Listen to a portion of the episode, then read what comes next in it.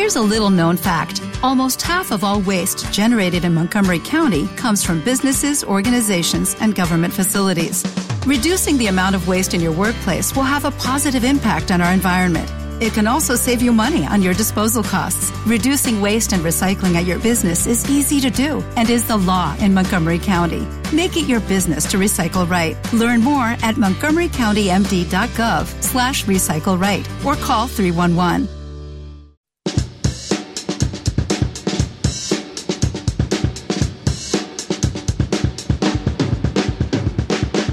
El Departamento de Prensa de Radio Universidad de Chile presenta Radiopolis, un espacio para conocer las propuestas culturales de la ciudad.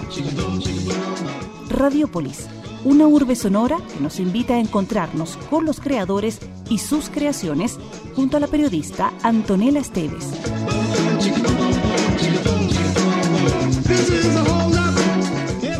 Muy buenas tardes, ¿cómo están? Bienvenidos a este Radiopolis de día jueves, eh, día en donde se nos empieza a abrir el fin de semana. Un montón de cosas pasando, eh, vamos a estar hablando de teatro, vamos a estar hablando de música. Yo Vasconcelos va a venir en un ratito más para contarnos sobre su regreso a la cumbia, cosa que nos parece espectacular, especialmente eh, ya preparándonos, preparando los pies para desafiar al frío este fin de semana. Pero antes vamos a estar hablando de cine y nos acompaña acá en el estudio Macarena Concha, destacada productora de cine y televisión. Macarena, ¿cómo estás? Hola, gracias por la invitación. Bueno, un gusto tenerte acá y además con tan buenas noticias, porque eh, según entiendo, y para eso tú nos darás más detalles, en asociación con Corfo están eh, preparando un taller para que eh, jóvenes y nobles productores o gente que esté interesada en entrar al mundo de la producción pueda adquirir herramientas básicas para hacerlo. partamos por el principio. ¿De dónde viene esta idea y esta asociación con Corfo? A ver, este proyecto nace el año pasado a propósito de que me tocó eh, participar en el diseño de la política pública del audiovisual, eh, donde nos juntamos representantes de todo el país a hablar acerca de cuál era la realidad eh, existía hoy día en la realización audiovisual. Y una de las conclusiones más importantes que hubo es que había un problema grave de falta de productores ejecutivos en los territorios y hecho el análisis posterior eh, precisamente para poder levantar el financiamiento para este proyecto, llegamos a la conclusión de que hay aproximadamente 40 productores ejecutivos que están gremializados, digamos, en términos de, de la realidad nacional, de los cuales el 90% está concentrado en la región metropolitana. Bueno, vamos a detenernos ahí. Para, Porque claro, uno que está dentro de alguna manera del mundo audiovisual entiende los términos y todo, pero primero, eh, cuando uno ve una película, y aparecen los créditos, ¿cierto? Aparece la figura del productor y aparece la figura del productor ejecutivo. Entonces, quizás Mac ayúdanos a, separar ambos y a explicarles a nuestros auditores qué, qué es y qué hace un productor ejecutivo. A ver, el productor ejecutivo yo diría que es el personaje eh, que participa de todo el proceso de realización audiovisual. En general, un productor ejecutivo se vincula a un proyecto audiovisual desde la idea de la generación del proyecto, es decir, en su etapa más embrionaria, donde se reúne con un guionista o con un director, se arman duplas o, eh, o, tríos como para poder desarrollar todo el proceso creativo y el productor ejecutivo es el que llega hasta la fase final de ejecución de un proyecto, es decir, se tiene que preocupar desde, en el caso del cine, eh, armar una campaña y un circuito de festivales, hasta la comercialización, la instalación en sala, en el caso de los productores de televisión, todo lo que tiene que ver con las campañas de marketing, el lanzamiento de los contenidos en las distintas cadenas, etcétera. o sea, va desde eh, el financiamiento hasta la distribución y la exhibición. Absolutamente. Y eh, incluso es más eh, un, paso atrás al financiamiento, porque últimamente yo diría que durante la última década se ha potenciado eh, que los proyectos muchas veces nacen desde los productores ejecutivos que convocan a un director y un guionista para poder trabajar un proyecto en función de una necesidad de mercado. Ahora, igual eso eso puede ser interesante y les recuerdo a nuestros auditores que conversamos con la productora Macarena Concha, eh, porque, eh, claro, la fantasía del cine es como que un día despertó el, el director de cine, salió de su cama y dijo voy a hacer una película, tengo una idea brillante y como que siempre fuera el motor. Ahora, muchas veces es el motor, especialmente en el cine autor, en el cine más independiente, eh, pero no siempre lo es, especialmente cuando pensamos en, eh, el gran cine de Hollywood, por dar un ejemplo, que trabaja con guiones. Entonces, por ejemplo, con guiones digo comprados externamente. Exacto. Entonces va y compra una novela o compra una obra de teatro o un guion derechamente que anda dando vueltas y dice, ok, ya, y él empieza a armar un equipo más o menos en el formato que tú dices. Eso también pasa en Chile. También pasa en Chile y cada vez más. O sea, te diría que hoy día hay una las empresas productoras que están teniendo actividad fuerte dentro del medio audiovisual eh, eh, son eh, empresas que están siendo lideradas por productores más que por directores. Entonces finalmente nos damos cuenta que este personaje, que es un personaje que tiene que tener ciertas capacidades y ciertas condiciones, eh, es un personaje escaso, que además está concentrado, digamos, en nuestro país, en la región metropolitana, cuando hoy día, en general, el territorio nacional tiene una serie de potencialidades. Una de las cosas interesantes que pasó en el diseño de la política pública fue precisamente darnos cuenta que Chile, a, pesar de su gran diferenciación en términos de formación a lo largo de todo el país, de capacitaciones específicas, de eh, instalación de equipamiento, incluso en las regiones, tiene ciertas características que territorialmente están muy definidas. Y por ejemplo, el norte de Chile es un, lugar donde todo lo que tiene que ver con los servicios eh, audiovisuales asociados a la publicidad y a, las locaciones eh, tiene un tremendo potencial y hoy día no hay gestores en el norte que estén precisamente canalizando. Y pasa que viene una gran producción de un comercial donde se necesitan contratar, eh, no sé, 100 personas para poder filmar durante 4 o 5 días y no hay alguien que gestione ni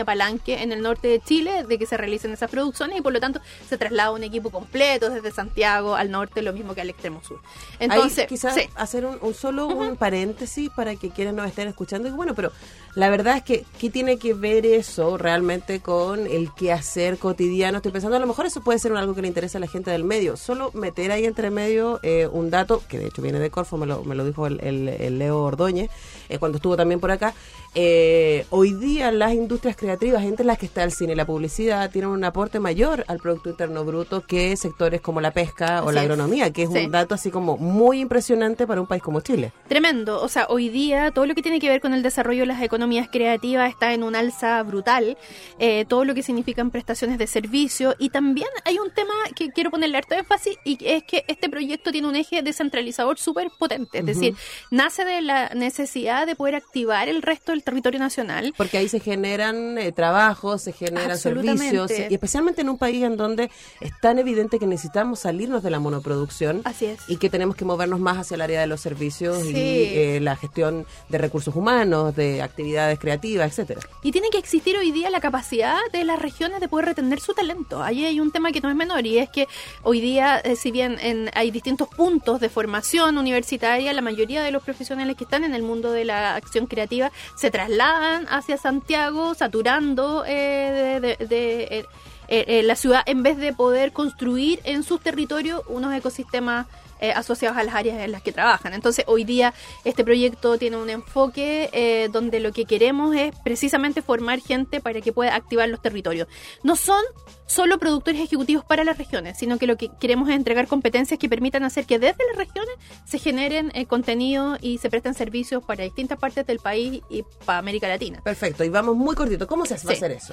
A ver, el 26 eh, de junio termina el proceso de postulación. Estamos en ese sentido muy contentos. Ha habido una muy buena convocatoria. Valdivia es lo que ha estado más flojo, pero el resto del país increíblemente ha estado súper activo. No sabemos qué está pasando en Valdivia, pero ha sido como la zona más floja. Sin embargo, Antofagasta, Concepción y Valparaíso ha habido un número importante de postulaciones. Va a haber un taller. No, mira, esto consiste en un programa de 120 horas eh, que implica 14 módulos durante dos meses y medio, viernes y sábado, en cada una de las ciudades. Un equipo de 18 académicos se va a movilizar por las cuatro ciudades. El mismo equipo, con las mismas competencias, con las mismas características, va a eh, establecer eh, conocimientos que van desde la institucionalidad pública en el audiovisual, que lo va a hacer Leo Ordóñez precisamente, y que va a recorrer el país haciéndolo, pasando por temas de derechos autorales, que lo va a hacer Felipe Schuster, que es el abogado que ha estado detrás de la ley La Reina, entre otras cosas.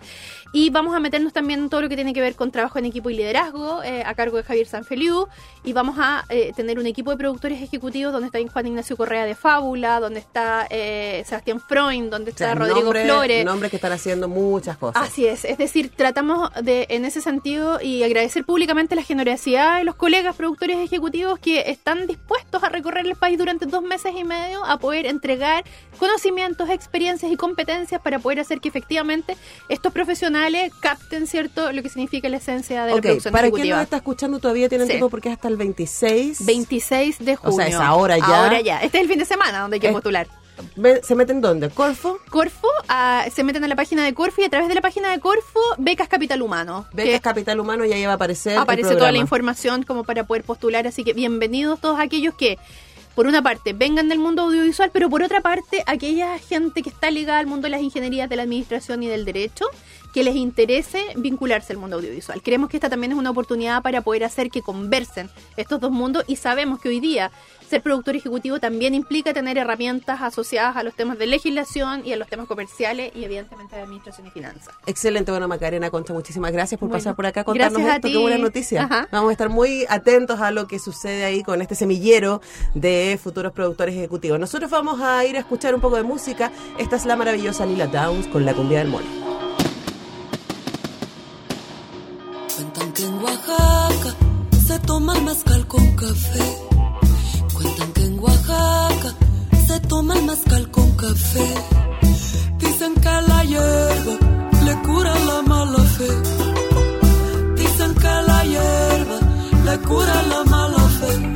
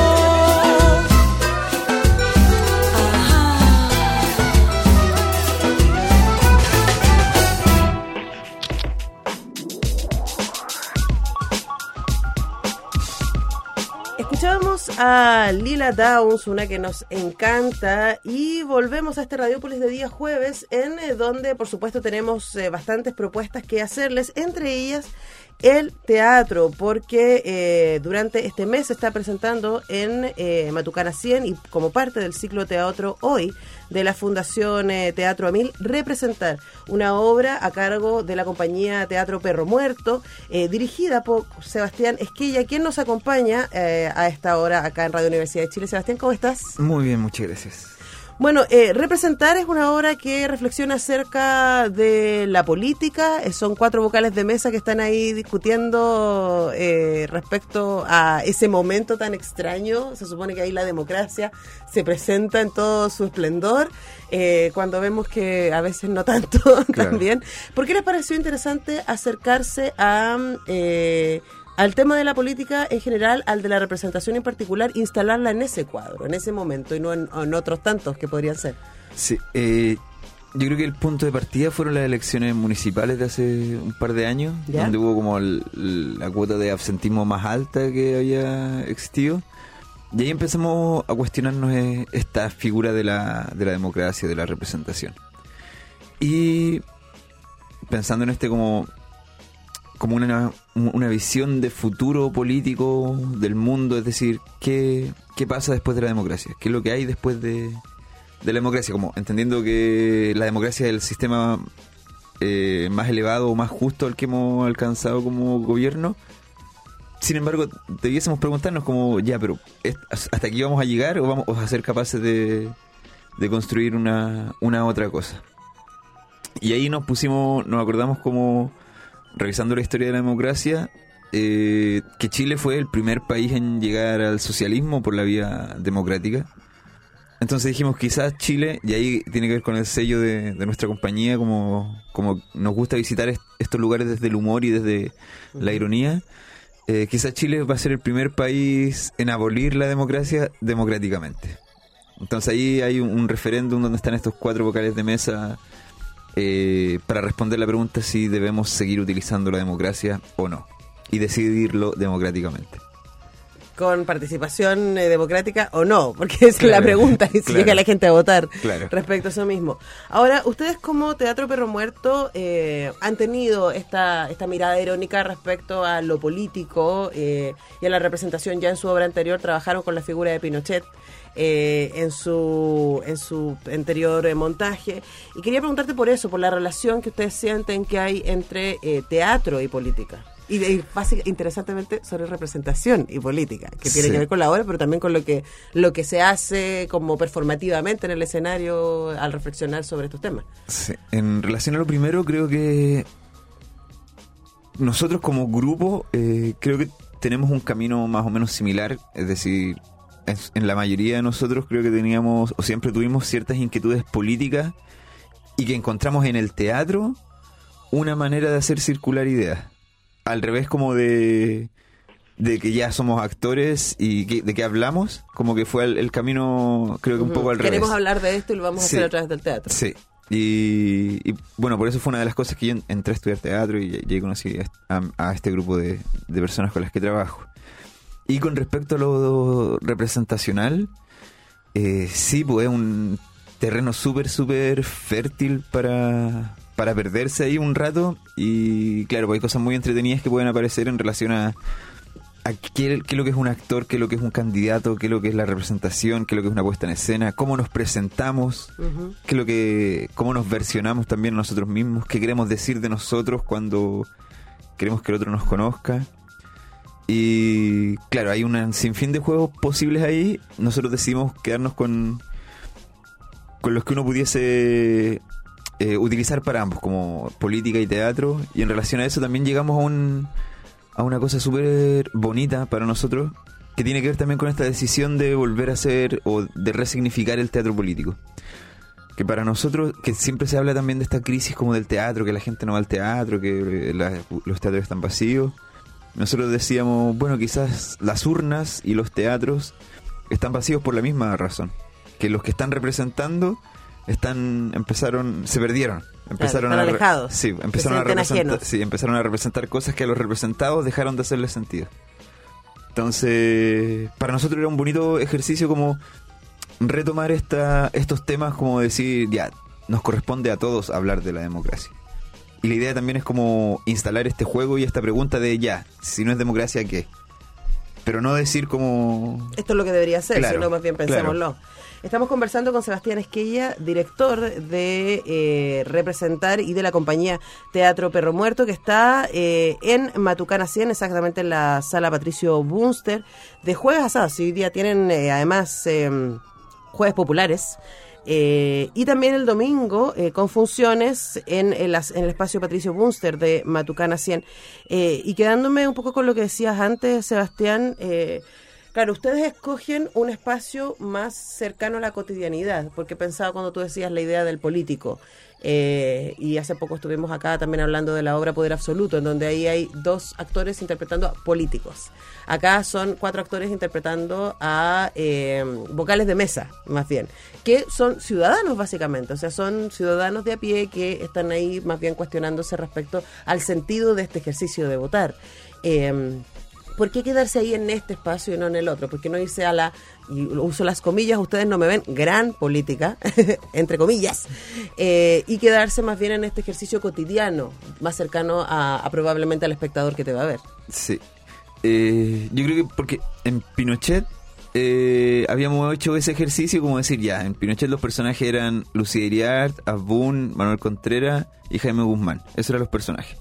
Entonces queríamos también como en esta segunda obra eh, desordenarnos un poco, probar cosas distintas y evitar lugares también distintos. De decir, ya, ahora vamos a ver este, esta otra parte, como no desde la figura política reconocible, sino como de la persona normal, común y corriente, como el ciudadano, la masa, como es- esta sensación que, que, bueno, cuando partimos entrevistando, la sensación de como de estas personas que nos, nos sentimos, y me Mm. incluyo, eh, como incapaces de generar grandes cambios, sino como de solo ser parte de los cambios de otros. Es decir, como solo puedo participar políticamente de la campaña de un otro. Solo puedo participar políticamente votando por un otro. Como esta idea de que hay unos que gobiernan y otros que son gobernados.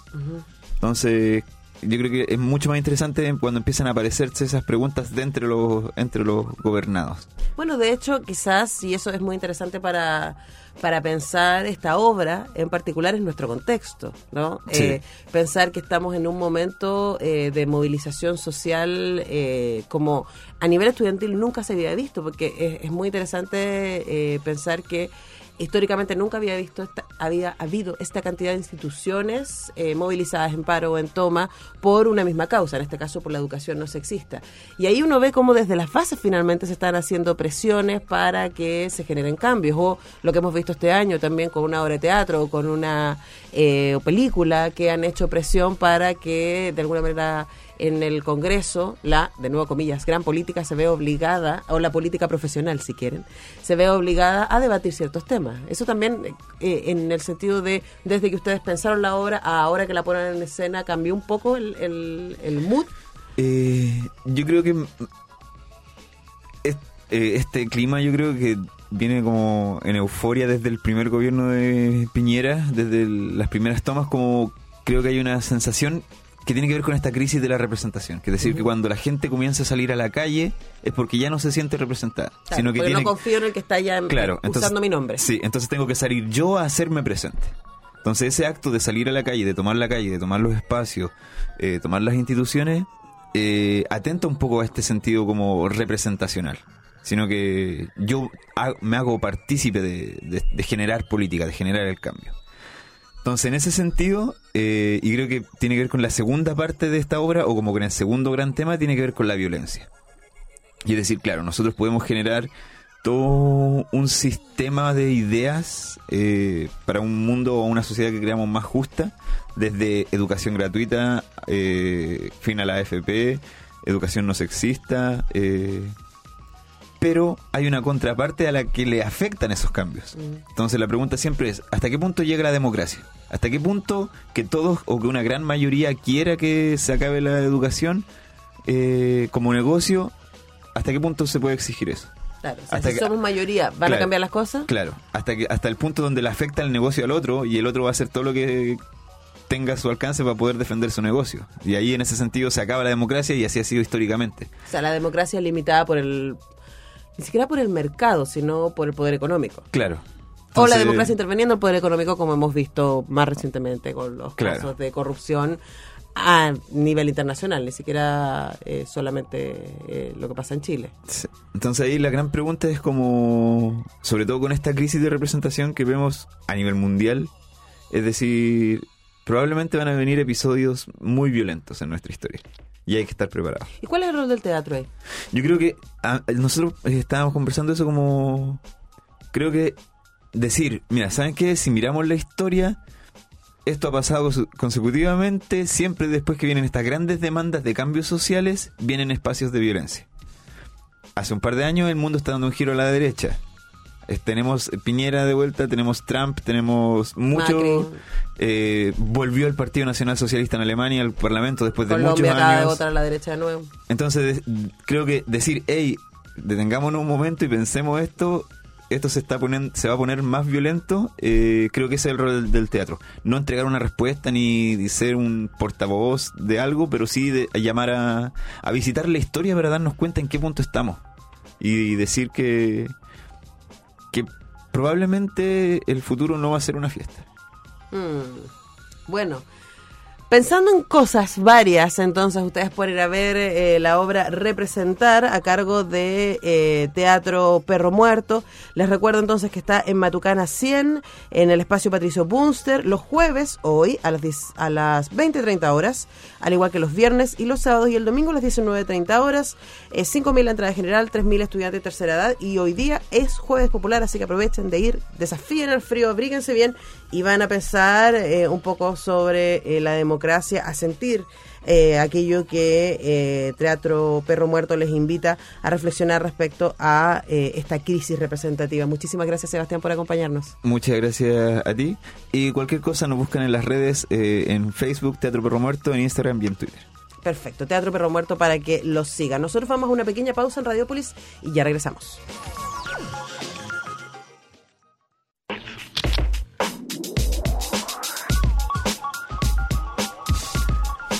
Estamos de regreso y estamos con un amigo de la casa, Joe Vasconcelo, está con nosotros. ¡Hola, Joe! le va? Qué gusto reencontrarnos. Igual. Hace muchos años que no hacíamos este ejercicio. Sí, oye, y aquí yo me siento aquí en esta mesita y me siento un niño muy caballero. ¿no? Sí, Como que obliga a mantener. sí, la estás ahí muy, muy ordenadito. Sí. Eso es lo que, eso es lo que produce la Radio Universidad de Chile. Es universidad, por eso. Por supuesto, pero tú sabes que Ahí la va. academia puede ser muy desordenada también. y es un momento de chasconear la academia. Yo soy un súper buen ejemplo de- de- del chasconismo de la academia. Eh, y bueno, la excusa para tener a Joe eh, es hablar de eh, su nuevo trabajo. Está presentando un single que se llama Alma Gemela y que se anuncia como el regreso a la cumbia de Joe Vasconcelos, aunque yo sospecho que Joe Vasconcelos nunca se ha ido muy lejos de la cumbia. Exacto. Está ahí tuyo, Siempre estaba ahí. acompañándote. Sí, señor. ¿Y por qué entonces se anuncia como un regreso? Yo creo que es cosa de, de repente se va armando solito el, el, el, el mito. De, de ir jugando Claro, con yo creo, no es algo que nosotros propongamos, yo creo que el juego, esta cosa linda con la prensa y que cada uno agarre y le va dando su swing, yo creo que eso es lo que agarra y hace. Bueno, nosotros nunca nos hemos alejado, yo creo que la cumbia, eh, ahora después que hicimos Almas Gemelas, después te voy a contar toda la génesis de, de este tema y por qué llegamos a eso. En el fondo es darnos cuenta entre, entre los músicos chilenos de que nuestra columna vertebral ya no es la tonada ni es la cueca, yo te diría que es la cumbia, porque de cualquier género musical que nos encontremos en algún momento, si alguien empieza a hacer ch, ch, más de uno se va a enganchar. Y ahí nos- no. y, y claro, y, y es una cuestión estilística, los estilos, la forma de cantar, la forma de vestir, la forma de expresar, la forma de, de hacer el show, las tribus, todos los fenómenos que, que se dan en torno a la cumbia son tan lindos de observar y yo creo que en esta cumbia que vamos a presentar más ratito eh, está todo eso, sin querer, sin que nosotros ahora vamos a poner, vamos a imitar esto, no. El arreglo de la Es cumbia una cosa que sale. salió de todos y como la gente de los Bras, la gente de, so- hay devotos de la Virgen de la Tirana, tiene un aire nortino maravilloso, nuestro percusa Silver Silva de la banda da Silva, es un amante de la música nortina y vivió, vivió cuando llegó a Chile, vivió mucho tiempo en Tocopilla. Entonces le dio ingredientes, los arreglos del maestro Pedro Melo. El tema es del maestro Pedro Melo. ¿Cómo cambió el tema? Porque llegó bien tristón y cómo el ingrediente, esa cumbia que está en nosotros los músicos, se fue, fue empapando este tema. Y está bonito porque es romántico, pero es feliz. Bueno, está bueno eso, es Sí, necesario sí. en estos tiempos. Pero antes de eso, queremos recordar que donde hay fe hay esperanza. Así que Mm. vamos a ir con un clásico a estas alturas de Joe Vasconcelos eh, para partir esta conversación y esto es la gloria de Chile.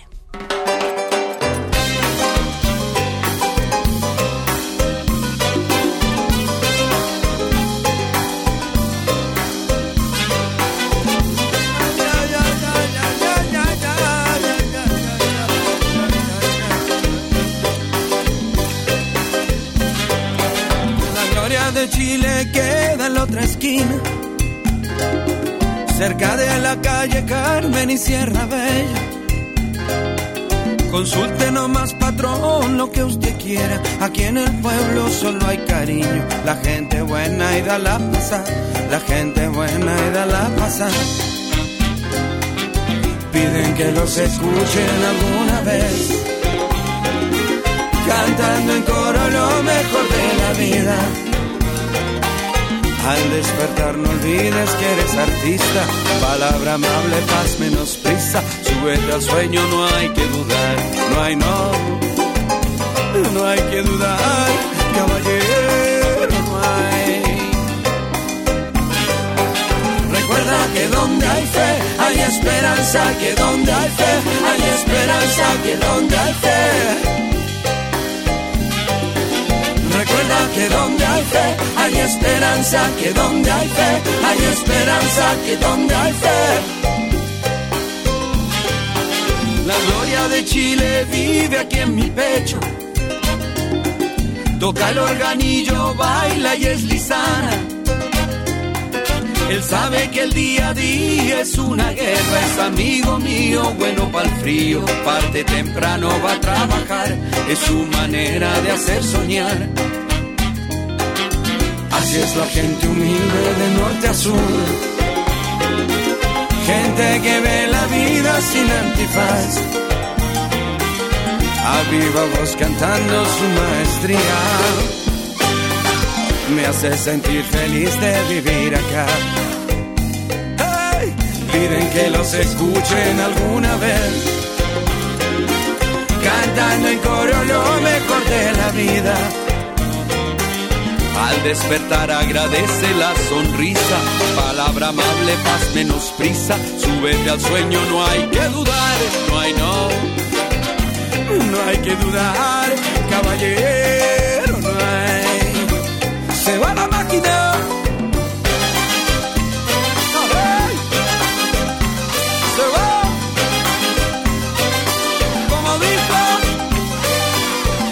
Que donde hay fe, hay esperanza, que donde hay fe, hay esperanza, que donde hay fe. Recuerda que donde hay fe, hay esperanza, que donde hay fe, hay esperanza, que donde hay fe. Ay, ay, ay, ay. Recuerda que donde hay fe, hay esperanza, que donde hay fe, hay esperanza, que donde hay fe. Recuerda que donde hay fe, hay esperanza, que donde hay fe, hay esperanza, que donde hay fe. Recuerda que donde hay fe, hay esperanza, que donde hay fe, hay esperanza, que donde hay fe. Escuchábamos La Gloria de Chile y estamos con Joe Vasconcelo acá en el estudio a propósito de este nuevo single que está presentando Alma Gemela y eh, una pregunta que uno podría hacerse después de una carrera tan larga, eh, con tantos éxitos, con tantos conciertos, eh, me imagino que es como en las relaciones a larga duración que uno tiene que estar buscando constantemente eh, maneras de mantenerse entretenido, mantenerse seducido por el otro. Y en este caso quería preguntarte, Joe, ¿qué es lo que a ti hoy día te mantiene entretenido, te, mantiene seducido con la música y con estos nuevos contenidos que estás generando? Mira, yo creo que dos hijos adolescentes que les gusta la música me tienen súper la verdad que son, eh, son, eh, uno no se espera de, de- de- la música realmente es como para nosotros, para mí es como un código, un código mágico con el cual uno se expresa, o sea, las cosas que uno a veces no puede hablar, uno las puede expresar con la música. Y he tratado siempre con mis hijos de que eso existiera. Nunca les pedí que tocaran tumbadora o que, o que les gustara la música latina. Cada uno de ellos siguió su camino y tiene su, su, su mundo musical. Y eso es muy bonito, eso es muy entretenido porque te encuentras con géneros musicales que de otra forma no hubiesen pasado por mi mente. Entonces, eso me mantiene muy entretenido. Y lo que me mantiene entretenido es la dinámica que tenemos con nuestra banda.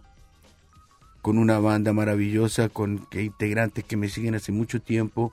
Hay integrantes nuevos que han llegado hace cuatro años, cinco años. Y cómo esta banda ha, ido evoluyendo, cómo cada uno, de, sobre todo los nuevos integrantes, han sabido eh, ocupar un espacio con mucha elegancia. El año pasado tuvimos un- un autogolpe en el fondo, pero para bien, ¿no? Fue muy bueno. Que en el fondo yo sentía que la banda sentía que estaba en ebullición, sentía que cada uno de esos músicos tenía mucho que decir y esperaba el momento, pero como había un director musical, había mucho respeto por la figura del señor director musical, que en ese momento era el maestro Pedro Melo, que es el compositor de esta cumbia que vamos a escuchar en un ratito más.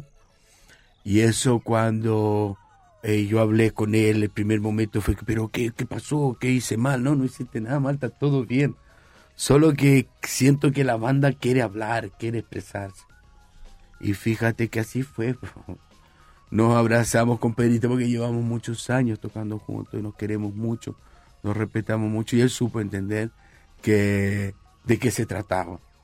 Y, y hoy en día disfrutamos inmensamente de toda la inmensidad musical que tiene la banda que me acompaña en este momento. O sea, eh, Silver Silva, percusionista, cuando le dijeron puedes hablar, olvídate lo que fue eso, la cantidad de ideas de eh, Rodrigo Galvez en batería, él, él cómo quería ordenar la cosa. Mira, podemos hacer, la verdad que la banda creció muchísimo.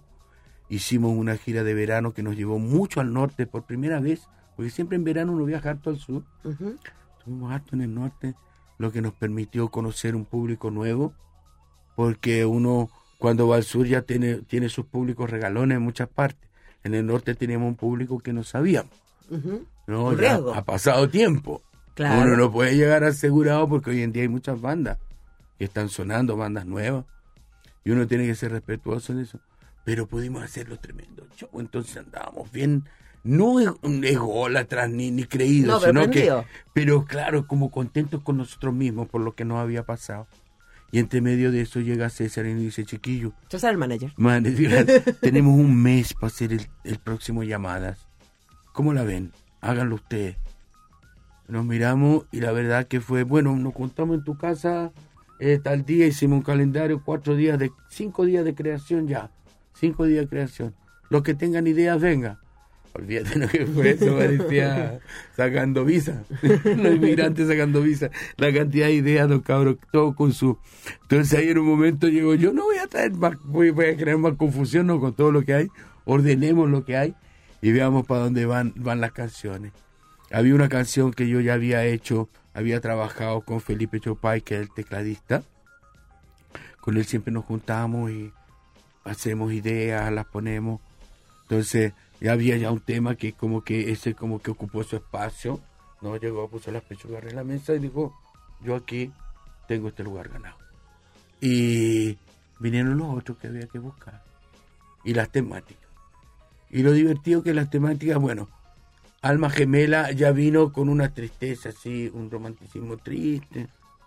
Ahí la chiquilla la mandamos a Brasil a ver si se animaba, fue a Bahía, aprendió unos ritmos brasileros, tomó caipirilla, pero no pasó nada. Y volvió la cabra para acá.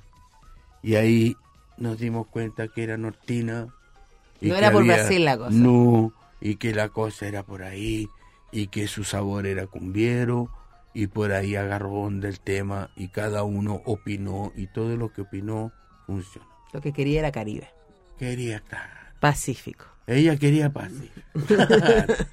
Ella quería Pacífico. No, incluso quería, quería, quería guayaba sour. Mira, ¿sabes? La Era por ahí Qué la lindo. cosa. Yo estoy pensando, yo en julio me voy a ir a Colombia y me voy a acordar de ti. yo. Sí, sí, sí, claro. Quería eso. Y fíjate que salió con mucha naturalidad. Ahora vamos, nos vamos a mantener más el, la expectativa. Tengo un montón de preguntas respecto a esos procesos creativos y estaba pensando, como estoy con la cabeza en los movimientos sociales y, y lo que está pasando ahora, es como que qué interesante cuando empezamos a escuchar a las bases, ¿no? Sí. Y empezamos a darnos cuenta que hay muchas cosas pasando ahí, que de repente uno está tan en, en la horizontalidad patriarcal que tenemos instalada en la cabeza. Es loco eso. ¿no? Es loco porque uno no, no, a veces no se lo propone, pero el sistema te lo impone. A la verticalidad patriarcal, me Claro. claro. Como que te lo imponen. Es que como es la manera en que estamos Es la manera como el, el, el, el- para poder entender lo que tú haces tiene que tener esa figura. Si tú le cambias, no, como el chiste de la mafalda, nosotros no somos una familia, somos una cooperativa. Claro. ¿Cachai? Entonces era como un poco lo que creo que aprendí, que me quedó desde mis años cuando siempre me preguntan, ¿qué, qué aprendiste en Japón? Yo creo que estas cosas por osmosis se van entrando en lo colectivo, el trabajo juntos. No importa que la cuestión tenga una marca, pero estamos juntos. Los japoneses cuando hacen huelga trabajan el doble, le revientan las bodegas. ¿Cachai lo que es eso? Se encierran en la fábrica, se ponen una cuestión que estamos en huelga y trabajan el doble. Pregúntale a cualquier supermercado cuál es su drama. La bodega. No, pero además hay- estaba pensando, ayer me, me tocó estar en un, en un foro en, en la UDP eh, sobre mm, cine y representación y desigualdad y un chico me preguntaba al final así como, bueno, pero ¿qué hacemos? Eh, ¿Qué hacemos cuando hay estos niveles de desigualdad, cuando el poder está instalado de esta manera y no sé qué? Y yo, de verdad, y a- ahora lo que- a propósito de lo que tú cuentas, me hace mucho sentido, le decía, bueno, eh, hacer comunidad es resistir. Porque todo el sistema te dice, todo este sistema está armado en el individualismo. Sí, pues, Y nos pasan cosas maravillosas cuando nos juntamos. sí. Y hacemos cosas, pasan cosas increíbles como este Almas Gemelas que estamos escuchando. Exactamente, y eso es maravilloso, que fue un poco lo que pasó, eso es lo que nosotros estamos celebrando en esta llamada volumen 3. Estamos celebrando el trabajo colectivo, el trabajo, eh, es un poco, yo trato de hacer la comparación cuando uno está en un barco, en un barco puede estar todo el mundo ahí en la popa, fumándote un cigarrito, mirando el mar, cada uno puede estar tranquilo haciendo eso, pero cuando llega el momento de, de ¿cachai? temporal o algo, es impresionante como cada uno sabe el lugar que tiene que estar. Y eso pasó con esto. O sea, aquí en la banda hubo el momento creativo que fue justamente cuando, cuando el barco sale, ¿cachai? Después estamos navegando, agarramos un temporal. Entonces, ahí cada uno, el que no tenía que hacer ahí, se fue a hacer otra cosa. Poniendo los que a que disposición estar- sus superpoderes. eso, y tú ves, es maravilloso eso porque eso, eh, eh, no darse cuenta de eso es un desperdicio, ¿no? Es como, Claro. es como, es como decir, yo tengo esto, esto es lo que nos une, nuestra columna vertebral es la música, aquí cada uno tiene su capacidad para aportar a esa música. Hay un compadre que dice, no, vamos por aquí o vamos por allá, pero estamos todos aportando con nuestras mega capacidades porque cada uno tiene un mundo impresionante. Eh, uno, uno ve trabajo, uno escucha trompeta, escucha saxo, escucha trombón, tumbadora haciendo tocadas, que ya no es, en el universo de mi hijo ya no es, no hay eso, es todo electrónico, es todo... No, Ahí. pero hay algo, hay algo en la materialidad, me pasa a mí. Hay algo jurásico. Sí, po, Claro. ahí que, que te mueve, que te mueve la, es lo la que decía, es como tan lindo, es como ver trabajar un zapatero, es como ver trabajar una persona No, que hace y, y un sentir, termo. y sentir el, el beat, es como ir a ver a la sinfónica. O sea, es como, es. Uno que así, claro. Bueno, o bailar la cumbia, así que ya, sin más preámbulos, vamos a escuchar Alma Gemela, estamos con Joe Vasconcelos en Radiopolis.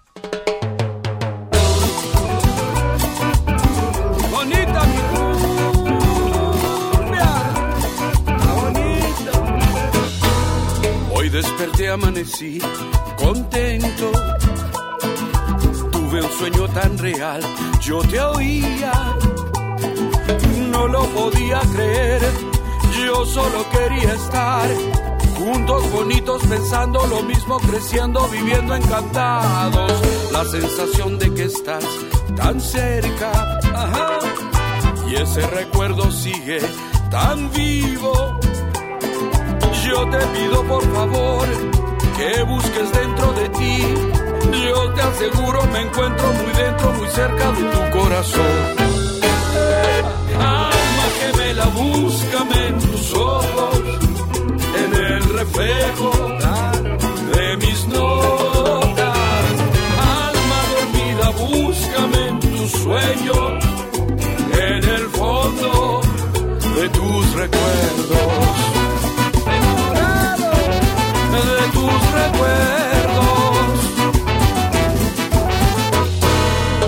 sensación de que estás tan cerca y ese recuerdo sigue tan vivo. Yo te pido por favor que busques en tu interior. Ay, me verás sonriente muy cerca, muy dentro de tu corazón. Alma gemela, búscame en tus ojos, en el reflejo de mis notas. Sueños, en el fondo de tus recuerdos. Alma gemela, búscame en tus ojos, en el reflejo de mis notas. Alma dormida, búscame en tus labios, en el recuerdo de aquellos besos, de aquellos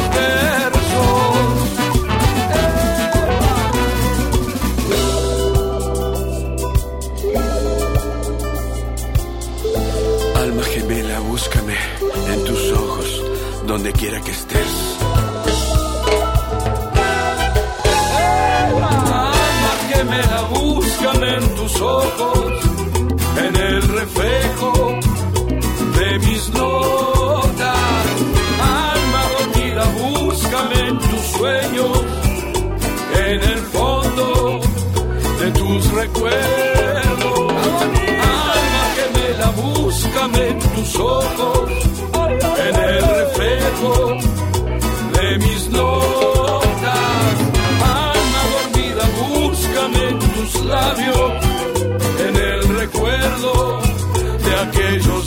Aquellos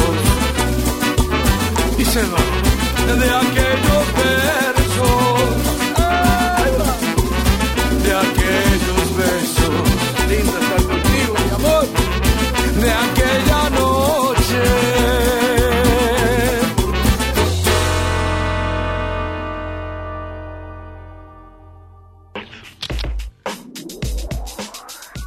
Estamos tan entretenidos acá con el Joe y ya se nos va el programa, qué falta de respeto. bueno, esto que acaban de escuchar es el primer single del nuevo EP, Llamadas Volumen 3, eh, que eh, va a sumarse al repertorio que va a estar presentándose. Ya en agosto hay un montón eh, de cosas.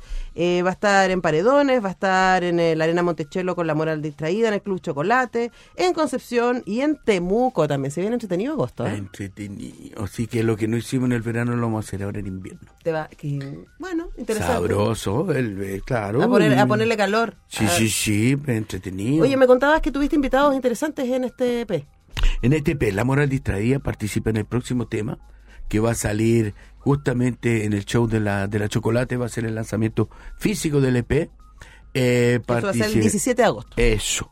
Ahí está, participó La Moral, que fue espectacular. Bueno, ya, ya nos hicimos muy amiguitos y todas las veces que podamos trabajar juntos vamos a hacer cosas juntos, estoy seguro. Y participaron las preciosas, el trío, el coro de Newen Afrobeat, que vinieron a poner un timbre delicioso en el disco que a medida que vayan saliendo los singles ustedes los van a ir escuchando. Así que fue una experiencia muy linda y espero que les guste chiquillos y síganos que seguimos vivitos ahí poniéndole color. Eh, ahora me parece súper entretenido. Yo tenía una pregunta tan bonita para ti, pero no va a Bueno, la semana igual. Eh, esta cosa de observar, ¿te acordás del prejuicio que decían que el chileno no baila? Yo todavía creo que el chileno baila poco, ¿ah? Sí. Pero las cumbias sí nos lanzamos. Sí, ya se onda más sueltito. pues ya Y más- ahora, yo te preguntaba, ¿tú partiste antes de que viniera todo este boom cumbianchero o afro chileno con la Juana Fe y con eh, un montón de grupos que vinieron juntos eh, hace unos 10 años atrás? Sí. Eh, y ahora, hay amistad, hay cariño y también hay un público que es mucho, está mucho más familiarizado con esas sonoridades. ¿Cómo hacer música hoy día, después de todo eso, para esta otra gente? Mira, nosotros un poco tratando de, de- de- de, eh, saludar a todas las tribus. Aquí en este tema nosotros fuimos desde La Noche, Américo, Santa Feria, Combo Tortuga, Conmoción, todos esos grupos que tienen unas familias impresionantes, Novia Cariño, tienen barra, ellos tienen una cosa, una cosa muy bonita, pero eso es lo que tiene, la cumbia chilena tiene estilo. Y ese estilo hay que conocerlo, respetarlo, porque es muy entretenido, porque al final de eso se trata, de cómo te peinas, de cómo miras, de cómo seduces, de cómo bailas, de cómo la baisela, de cómo presentas el tema, ¿cachai? Hay para todas las tribus y todos los gustos, o sea, puedes ir a ver, puedes ir a ver una cumbia elegante al casino, como también puedes ir al, al, al, lugar donde se come chancho y bailar cumbia y pasarlo bien. Eso es lo bonito.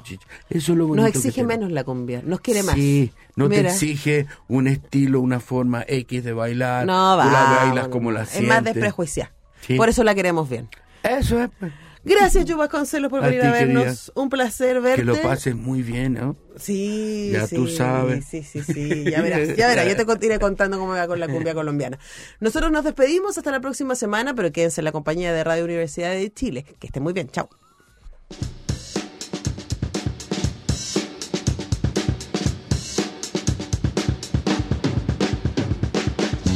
La urbe sonora cierra sus puertas por esta vez. Radiópolis regresará muy pronto con más de las artes y la cultura de nuestra ciudad.